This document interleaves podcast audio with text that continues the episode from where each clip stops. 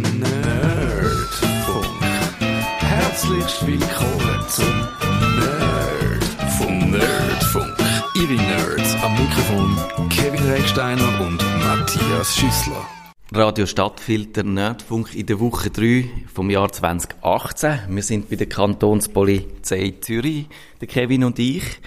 Bei Mike Hotz, er ist der Leiter digitale Ermittlungen von der Abteilung Cybercrime und da interessieren uns natürlich sofort ganz viele Sachen. Und die erste Frage, die mir aber eingefallen ist heute Morgen, ist, wenn wir Medien über Cybercrime äh, schreiben, dann haben wir häufig so ein Symbolbild von einem Mann, meistens, der mit einer Skimaske vor einem Computer sitzt und ein, äh, ja, das Verbrechen im Internet begeht. Und äh, nimmt mich wunder, wie viele Leute, äh, wo sie verhaftet sitzen, wirklich mit der Skimaske vor dem Computer. Ja, das ist jetzt vielleicht nicht gerade so eine ernst gemeinte Frage zum Anfangen, aber tatsächlich, wenn wir es jetzt ein bisschen ironisch anschauen, haben wir uns das auch gedacht. Es wäre ja einfach, um überall zu schauen, wer hat Skimasken am Computer. Es gibt aber, und das ist wirklich kein Witz, es hat einmal in einer äh, Hacker-Zeitschrift eine Umfrage gegeben, die haben das ernsthaft nachverfolgt. Und dort ist tatsächlich so, dass 99% der Hacker eben keine Skimasken anlegen. Und zwar gibt es praktische Gründe an, weil es zu heiß und es beißt und es mühsam. Man sieht, also wir wollen wirklich ernsthaft darüber reden und vielleicht darum mal ganz eine generelle Einstiegsfrage. Wie verändert sich dann Kriminalität durchs Internet? Also was wir natürlich feststellen, ist, dass es einerseits die ganze äh, Kriminalität viel internationaler wird. Also wir haben natürlich überall Zugang von der ganzen Welt vom Internet.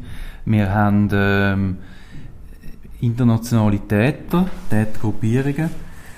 Gleichzeitig ähm, kann der Täter überall verfügbar sein. Also wenn man jetzt vergleicht mit einem Einbrecher, der von Ort zu Ort muss gehen, mit einem Taschendieb, der auch äh, örtlich vor Ort sein muss, kann natürlich ein Cyberkrimineller mit einem Knopfdruck weltweit ganze Haufen Opfer bedienen. Und darum haben wir natürlich eine riesige Flut von Möglichkeiten. Da sieht man aber schon ein erstes Problem, nämlich Zuständigkeit. Wer ist da, wie definiert man, wer überhaupt zuständig ist? Ist das halt da, wo das Opfer gesessen ist, wo dann vielleicht eben irgendwie betrogen worden ist durch irgendein äh, Internetbetrugsschema oder so?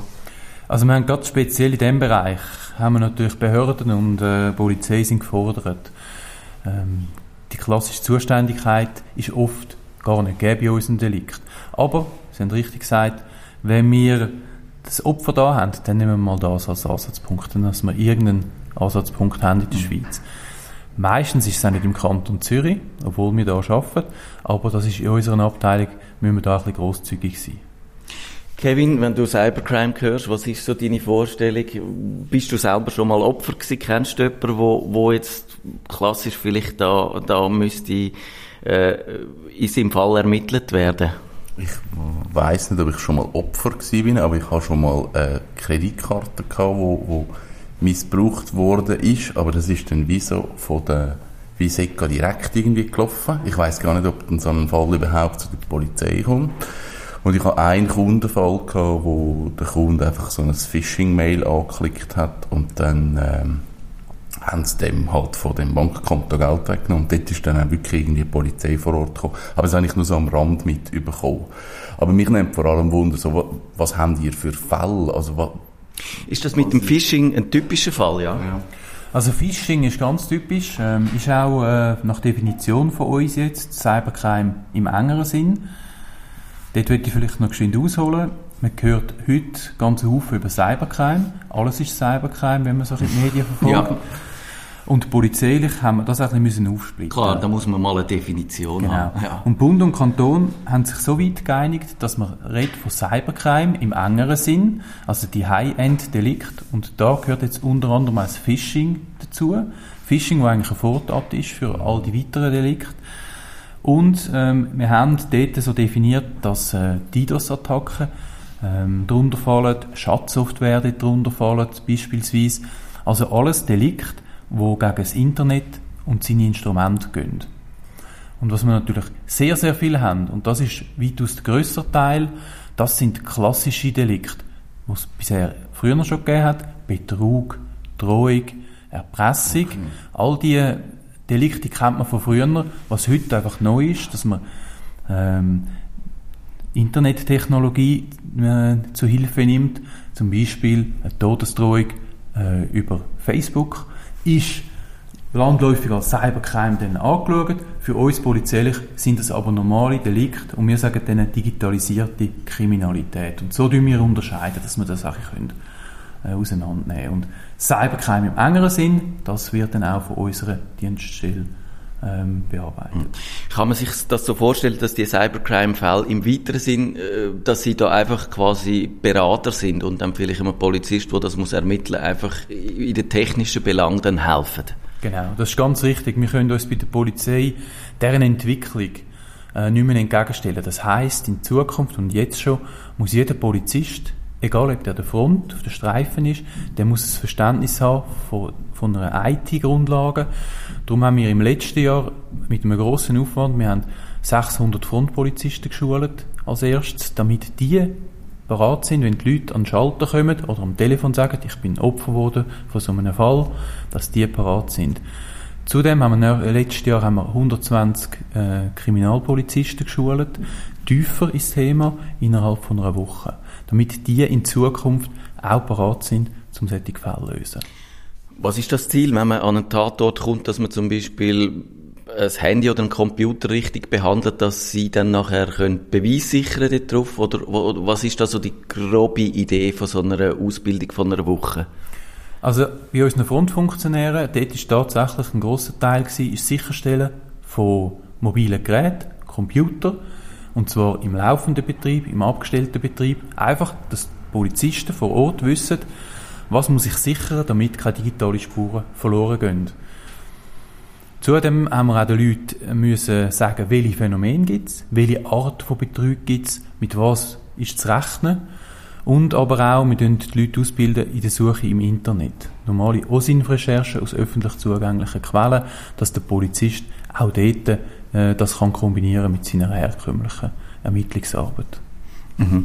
Wir haben schon ein bisschen angedeutet, was die Fälle könnten sein bei Phishing zum Beispiel. Die DDoS-Attacken, die ja, glaube ich, letztes oder vorletztes Jahr, wo Digitec und so die Online-Shops ähm, Opfer geworden sind. Wie ist da, kann man sagen, wie die Verteilung ist? Wer sind die Opfer? Sind das mehrheitlich Private? Sind das Unternehmen? Sind das Kleinunternehmen? Sind das eher größere Konzerne? Oder äh, kann man das nicht so sagen? Das kann man leider nicht so sagen. Also, äh, man hat wirklich alles. Also jetzt, je nach Delikt hat man natürlich eine gewisse Ausprägung. Ähm, oft ist es jetzt so, dass DDoS-Attacken ähm, bei, bei größeren Firmen zu finden sind. Aber natürlich kann man das nicht äh, so über den Kamm schlagen, weil es gibt auch kleinere, mittlere Unternehmen, die aber sehr aufs Internet angewiesen sind. Es kommt sehr aufs Delikt drauf an und man könnte es auch nicht eingrenzen. Man hat auch nicht das klassische Opfer, äh, wie jetzt zum Beispiel bei einem Taschendiebstahl, wo man sagt, ältere Leute äh, müssen mehr aufpassen. Wir haben tatsächlich auch immer wieder junge, alte, äh, von jeder Bildungsschicht. Man kann es so wie nicht eingrenzen. Also Cybercrime ist irgendwie etwas Demokratisches, könnte man ein bisschen böse sagen. Genau, ja. Wie viele abgründige Sachen haben Sie denn zu tun äh, in Ihrem täglichen Job? Also an Kinderpornografie denkt man da natürlich auch sofort irgendwelche Gewaltvideos, so Sachen, wo, wo ja, wie, eben unsere Vorstellung ist vielleicht, Kevin, eigentlich tönt das alles noch spannend, bis jetzt auf den Teil, wo wir wahrscheinlich überhaupt nichts damit zu tun haben. Also das ist tatsächlich eine sehr große Herausforderung. Da muss ich aber dazu sagen, dass das Thema äh, Kinderpornografie bereits seit Jahren bewirtschaftet wird und auch gelöst wird. Da haben wir bei unserer Kriminalpolizei haben wir einen eigenen Dienst Jugend- und Sexualdelikt, wo bereits über Jahre sich dem Thema annimmt. Mhm. Ähm, wenn man dort in die Abgründe geht vom Internet, insbesondere vom Darknet, in die Pädophoren, das ist schon erschreckend, was da alles äh, teilt wird, was da alles austauscht wird. Und auch da, selbstverständlich sind wir da auch aktiv, haben auch Fälle, äh, wo man dort hinein sieht. Und das ist äh, für unsere Ermittler ist das wirklich, äh, also mit dem muss man auch können umgehen, mhm. schlussendlich. Mhm. Wenn man jetzt bei Ihnen würde arbeiten in dieser Abteilung, was würde man da machen? Was wäre so der tägliche, das tägliche Brot? Also hauptsächlich ist es Fallbearbeitung. Also wir ähm, sind gestützt, fangen in der Regel an äh, auf eine Anzeige, ermitteln. Wir schauen, gibt es weitere Fälle, gibt es ein grösseres Delikt, gibt es einen Fallkomplex. Und wenn wir so etwas sehen, wo auf, an der Front nicht mehr einen allein kann erledigen und es eine gewisse technische Komplexität hat, dann wird der Fall an uns über, übermittelt. Und dort gehen wir dann weiter. Wir gehen tiefer in die Details, wir machen weitergehende Ermittlungen. Das ist der eine Teil. Und das andere, was wir auch da noch machen, äh, wir haben äh, Sachbearbeiter angestellt, unter anderem auch IT-Leute, die sogenanntes Cyber Patrolling machen. Also wir gehen ins Darknet schauen, wir gehen ins Internet schauen, äh, haben wir da verdächtige Aktionen, haben wir da verdächtige Einträge, hat man Delikte, die noch gar noch nicht zur Anzeige gekommen sind. Und auch da fangen wir dann an ermitteln, ohne dass eine Anzeige vorliegt. Mhm. Kevin, könntest du dir vorstellen, den Job zu machen? Klingt das spannend für dich oder findest du eher, äh, nein, lieber doch bei dem Briefen, den du gerade machst? Also, für mich hat es wie zwei Seiten. Das eine finde ich, ich glaube, es ist eine spannende Thematik. Man sieht in einer Welt, die man sonst wahrscheinlich nicht so sieht oder nur so eine Idee hat, was in dem passiert.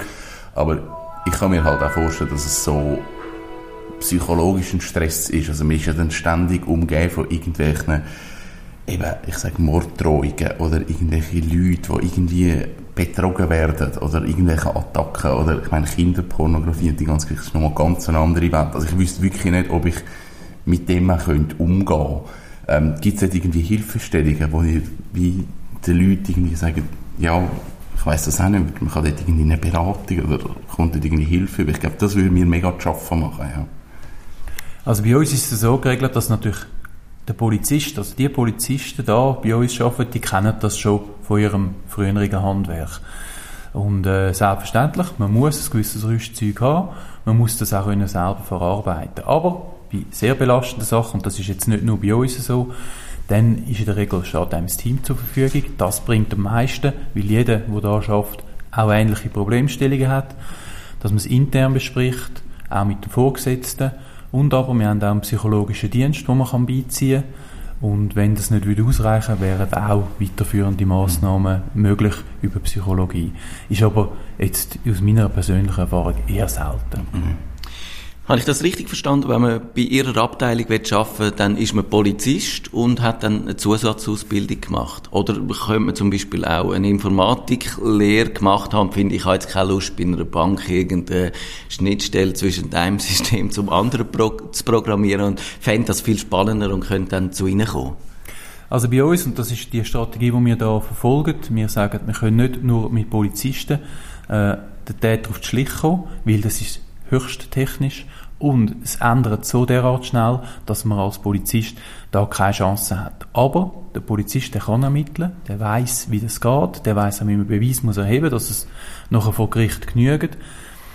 Und wir haben einerseits im Moment beim Aufbau, heute haben wir den einen Teil, sind Polizisten aus der herkömmlichen Laufbahn.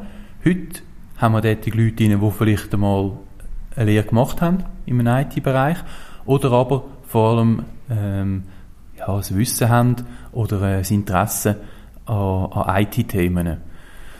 Dann ist aber auch wichtig, dass die Polizisten interessiert sind, innovativ und flexibel zu, zu mir kommen, weil wir gehen alles neue Wege, die vorher noch nicht gegangen sind. Und jetzt, nochmal auf Ihre Frage zurückkommen, jetzt kommt der Teil mit den IT-Forensikern, IT-Sicherheit-Leuten, die wir aussuchen. Die arbeiten an einem Fall, zusammen mit einem Polizist, suchen nach Lösungen aus ihrer Sicht und unser Ziel ist, die beiden verheiraten, dass der Polizist nachher schlussendlich vom Wissen kann profitieren vom IT-Spezialist und umgekehrt, dass der mit der Zeit mhm. auch kann äh, der Polizist verstehen und dem seine Arbeitsweise kennt. Also Sie brauchen keine absolute Computergenie, sondern Sie brauchen Leute, die auch immer eben in den Polizeialltag integrierbar sind und dann können, äh, eben, ich nehme an, da ist viel Teamarbeit, da muss man mit vielen Leuten äh, umgehen und Gang kommen, dass das eben genauso wichtig ist. Genau, also was man sich natürlich kann vorstellen in Zukunft, aber das ist jetzt Zukunftsmusik, dass man äh, bei einer Bewerbung bei Rekrutierungen von Polizisten, dass man ein IT-Studium oder eine IT äh, Ausbildung voraussetzt, wie wir das heute bereits machen bei einem Auto, Führerausweis.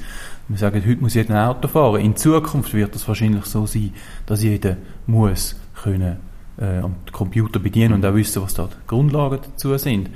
Das ist aber noch Zukunftsmusik und darum haben wir im Moment Polizisten, die Polizisten, die wir jetzt bei uns haben, dort machen wir eine Ausbildung mit Hochschulen. Es wird auch ein Nachdiplomstudium geben im Bereich IT-Sicherheit und IT-Netzwerk. Das sind so die Schwergewichte, dass wir uns da fit machen. Mhm. Wir haben über die Opfer geredet kann man auch sagen, wie sich Täter verändert, verändert hat. Da man ja zum Beispiel auch immer von diesen Script-Kiddies zum Beispiel, dass da schon die 14, 15, 16-Jährigen, die Spass haben an Unfug an ihrem Computer, können Schaden anrichten, indem sie irgendwie im Internet irgendein Kit findet, wo man Viren zusammenbauen kann. Ist das nur äh, eine Medienprojektion oder gibt es die 15-Jährigen, die irgendwelche Unfug anstellen, die Schaden anrichten? Und nicht mal absichtlich, sondern halt wirklich so, man probiert einfach mal irgendetwas aus. genau, mal der Computer, was kann man mit dem anrichten und dann plötzlich stehen sie vor der Tür. Also wir haben die natürlich auch, die kennen ja. wir auch, das ist ähm, tatsächlich... Ähm, gibt es die Script Kiddies, ist aber nicht die grösste Bedrohung oder Gefährdung, die wir sehen. Ähm, natürlich gibt es äh, Irritationen oft oder es gibt auch Strafanzeigen. Ähm, da kommt man oft auch an die an. Ähm, aber was uns natürlich mehr Sorgen macht, ist gerade der Bereich Terrorismus, Insider oder äh, organisierte Kriminalität. Ähm, das ist dann aber nicht mehr auf unserer Stufe, das wären dann die ganzen Geheimdienstsachen. Das mhm. sind dann Sachen, die der Bund natürlich dann betreut. Aber auf dieser ganzen Stufe, oder, sind die Schattierungen natürlich um. Wir haben aber auch den Otto Normalbürger, oder, wo mal liest, wie man sich kann verschleiern im Internet, um dann eben seine Drohung zu platzieren. Also auch da, es braucht heutzutage nicht mehr ein riesengroßes IT-Wissen, um plötzlich äh, Seiten zum Täter zu wechseln. Wenn man da die Medien verfolgt äh, und wenn ich zum Beispiel als Journalist mit Sicherheitsexperten rede, dann komme ich häufig den Eindruck über, dass wir von den Medien und der Öffentlichkeit nur so viel mitbekommen, also nur die Spitze vom Eisberg, was da alles passiert. Und klar, die Sicherheitsexperten, das ist denen ihr Geschäft und bei denen haben wir immer das Gefühl, ja, die übertreiben vielleicht ein bisschen, um ihre eigene Dienstleistung noch ein bisschen wichtiger zu machen und den Unternehmen auch zu erklären, warum sie jetzt nochmal eine Firewall und nochmal ein Sicherheitssystem brauchen.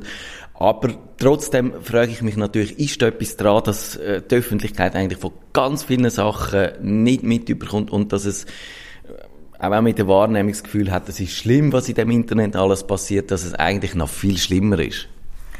Also ich glaube, da werden wir mit etwas konfrontiert, wo wir in Zukunft noch nicht wissen, was da alles kommt. Auch die Entwicklung äh, von der Cyberkriminalität ist auch noch im Aufbau. Also wir merken jetzt schon, Täter werden besser äh, Phishing-Wellen, die früher noch schlecht übersetzt worden sind, mit Google Translator oder ähnlichem, oder mit Rechtschreibfehlern, die werden immer raffinierter, werden immer professioneller, weil der Täter auf seiner Seite, der will ja nicht primär einfach Zeit investieren, sondern der will Profit machen. Mhm. Und darum werden die auch immer professioneller. Das geht auch weiter bei der Schatzsoftware. Die werden immer besser. Äh, es gibt neue Ideen, es gibt neue Umsetzungen. Also da ist natürlich die wollen Geld machen. Das ist schlussendlich das Ziel der Täter. Ist das das einzige Ziel? Gibt es auch andere? Sie haben Terroristen erwähnt, die haben ja offensichtlich ein anderes Motiv. Gibt es noch, also was man ja im Facebook und so oft sieht, und Sie haben es auch schon kurz erwähnt, halt die Hassreden, die Verleumdungen, die äh, Stalking vielleicht auch. Äh, ist, da, ist das auch Teil von Ihrer Arbeit oder ein wichtiger Teil? Also dort ist der Nachrichtendienst vom Bund natürlich äh, primär drin. Wenn wir zufällig auf so Sachen stoßen bei unserer täglichen Arbeit, dann melden wir das am Nachrichtendienst vom Bund, weil da auch gesetzlich andere Vorgaben sind. Aber natürlich, wir haben nebst dem Geld, das ich vorher erwähnt habe, haben wir auch Ideologien oder natürlich Staaten, die dahinter stehen, hinter gewissen Angriffen. Mhm. Also Russland ist ja China, wird da immer genannt da die gibt's ja die, äh, die Theorien oder sind ja mehr als Theorien sind glaube ich zum großen Teil erhärtet, dass da zum Beispiel in demokratische Prozesse versucht wird einzugreifen. Sieht man so etwas in der Schweiz oder äh, haben Sie Anzeichen dafür oder sind da andere Länder mehr im Fokus? Also solche Fälle oder solche Aussagen können wir nicht machen, weil wir es bis jetzt noch nicht gesehen haben bei uns in der Schweiz. Ähm, und darum kann ich da dazu wie nichts sagen. Aber durchaus kann man sich so etwas vorstellen in Zukunft. Und da müssen wir natürlich wachsam sein, gerade wenn man jetzt denkt über Abstimmungen mit Online. Das birgt natürlich Gefahren. Wir haben Phishing-Mails erwähnt, da würde mich noch interessieren. Also ich bilde mir auch selber ein, dass ich nie auf eins würde gehen. Und letztens ist mir zwar fast passiert, das ist irgendwie eins gewesen, weiß gar nicht mehr, von Amazon, wo sie irgendwie geschrieben haben, ja, es sei jemand, äh, es sei jemand in mein Konto ein gedrungen, aber sie hätten irgendeine Bestellung gerade noch können stornieren und das sei der und der gewesen. Und dann habe ich gefunden, was? Irgendwie, das klingt jetzt schräg. Und es ist nicht so zielgerichtet gewesen und dann habe ich gefunden, jetzt muss ich schauen, was das ist. Und dann ist man auch im letzten Moment und gedacht, nein, das kann nicht sein. Das ist sicher einfach eine, äh, eine gelungene äh, Strategie gewesen, mich zu verwirren. Ist Ihnen das auch schon passiert, dass Sie gefunden haben, Sie kennen die eigentlich alle, aber da ist eins gekommen, wo Sie dann doch fast verwünscht hätte? Also ich muss ehrlich sagen, seit ich natürlich da mich mit dem Thema befasse und auch in dieser Abteilung arbeite, werde ich fast ein bisschen paranoid. Also ja. ich mache gar nichts mehr auf, Sachen, die ich sollte aufmachen Also ich tue wirklich Rückfragen, also es geht dann auch ein bisschen ins, ins Gegenteil rein. Aber natürlich, was wir nicht mehr sehen, sind so riesige Phishing-Wellen, ja. wo mehrere hunderttausend Leute betrifft. Ähm, wir sehen, der Täter der nutzt auch Social Engineering vorgängig, also geht ins Internet schauen, auf all diesen Plattformen findet man etwas über die Person, man geht gezielt auf die Leute zu und dann wird es immer schwieriger, um das zu unterscheiden. Und ich wage eine Prognose, äh, es gibt für jeden gibt's ein Phishing-Mail, wo er darauf reagiert. Mhm.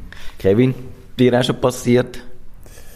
Ähm, nein, ich glaube bis jetzt wirklich nicht. Also ich, ich tue ja muss ich sagen, ich tue teilweise die Phishing-Mails sehr bewusst ausprobieren, weil es mich einfach wundernimmt, wie gut ist es gemacht. Also gerade ja. ein, ein, ein, Mail, das von der UBS kommt oder von einer Post kommt, das mache ich dann in einer, muss sagen, in einer virtuellen Umgebung auf und gehe dann mal auf die Webseite und schaue, wie eins zu eins die Webseite kopiert ist. Und muss ich schon sagen, man merkt es also schon fast nicht mehr. es ist schon fang gut gemacht. Mhm. Ähm, was mich noch wundernimmt, ist, ist, wenn ihr die Fälle, die Fälle kommen zu euch, man schaut die an, ich nehme nicht an, dass das einfach drei Klicks sind und ihr könnt die Fälle lösen. Also das, das zieht ja dann so recht viel Aufwand nach sich. Gibt es auch Fälle, die ihr im ersten Moment nicht könnt lösen könnt, aber irgendwie zu einem späteren Zeitpunkt wie vielleicht das Muster erkennen und dann wie könnt sagen, ja, das, das haben wir doch schon mal gehabt und man kann das wie irgendwie so kombinieren. Ja, gibt's das?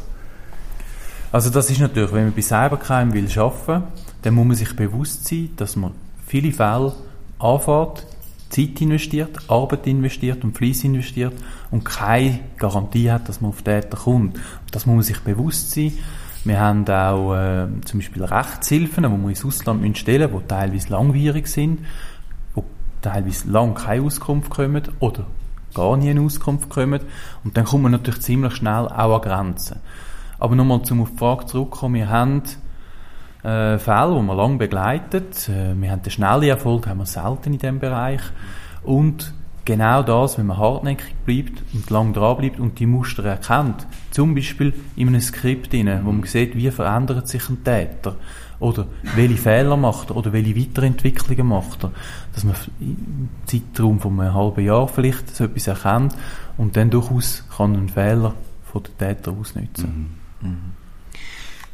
Ein Thema, das wir wahrscheinlich ansprechen müssen, da, wo wahrscheinlich noch schwierig ist, weil wir haben zum einen die Werkzeuge, die ich finde, als Anwender, die sind wichtig für uns. Das sind Verschlüsselung, zum Beispiel so Sachen wie Tor, VPNs und Messenger, wo, wo man kann anonym oder kommunizieren, ohne dass man mich kann überwachen kann, weil es gibt ja wahnsinnig viele Leute, auch, die mich an meinen Daten interessiert sind, wo uns Nutzer vom Internet hinein tracken. Aber aus ihrer Sicht sind natürlich genau die Instrumente, äh, die Sachen, die den Täter das Leben erleichtern und die Ermittlungen erschweren. Wie kann man da das Gleichgewicht finden, dass äh, die Instrumente einerseits sinnvoll genutzt werden und andererseits äh, ja man trotzdem kann ermitteln oder gibt es da kein, kein Mittel, Mittelgrund, sondern muss man da Hintertüren haben in diesen Instrumenten zum Beispiel aus Ihrer Sicht? Das ist natürlich eine schwierige, eine schwierige Thematik, weil gerade Tor, äh, das Darknet, ist natürlich von der Idee her gut, dass man auch äh, Leute mit anderen Meinungen oder äh, in gewissen totalitären Ländern kann eben schützen. Selbstverständlich, wenn etwas sicher ist und etwas so in die Richtung genutzt werden kann, zieht das natürlich auch immer Kriminelle an, die sich natürlich hinter dem können verschlüsseln Das ist natürlich auf eine Art ärgerlich für uns. Wir kommen natürlich nicht so schnell ans Ziel, aber wir sehen natürlich auch den Nutzen. Also es ist auch nicht das Ziel. Viel von diesen Daten sehen wir ja, wo die Kunden freiwillig preisgeben, oder? Das ist dann das andere auch. Aber für uns, wir würden natürlich gern mehr können, äh, von diesen Provider oder von den Anbietern von den Diensten anfragen.